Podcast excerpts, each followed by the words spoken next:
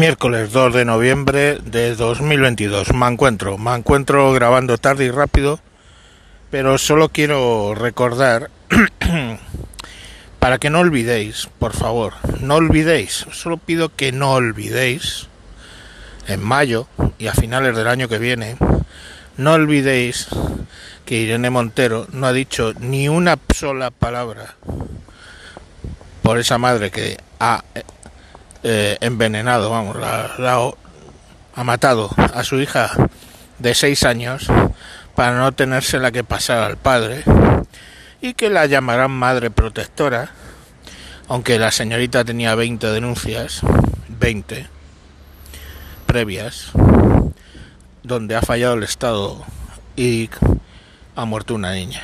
Pero le ha faltado tiempo para gritar contra un hijo de puta que se ha cargado a su mujer o a una mujer eh, un día después.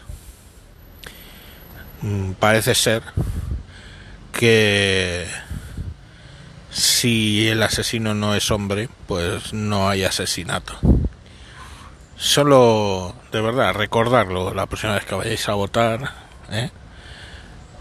Mm, vosotros tenéis hijos, varones seguramente, algunos de los que escuchéis.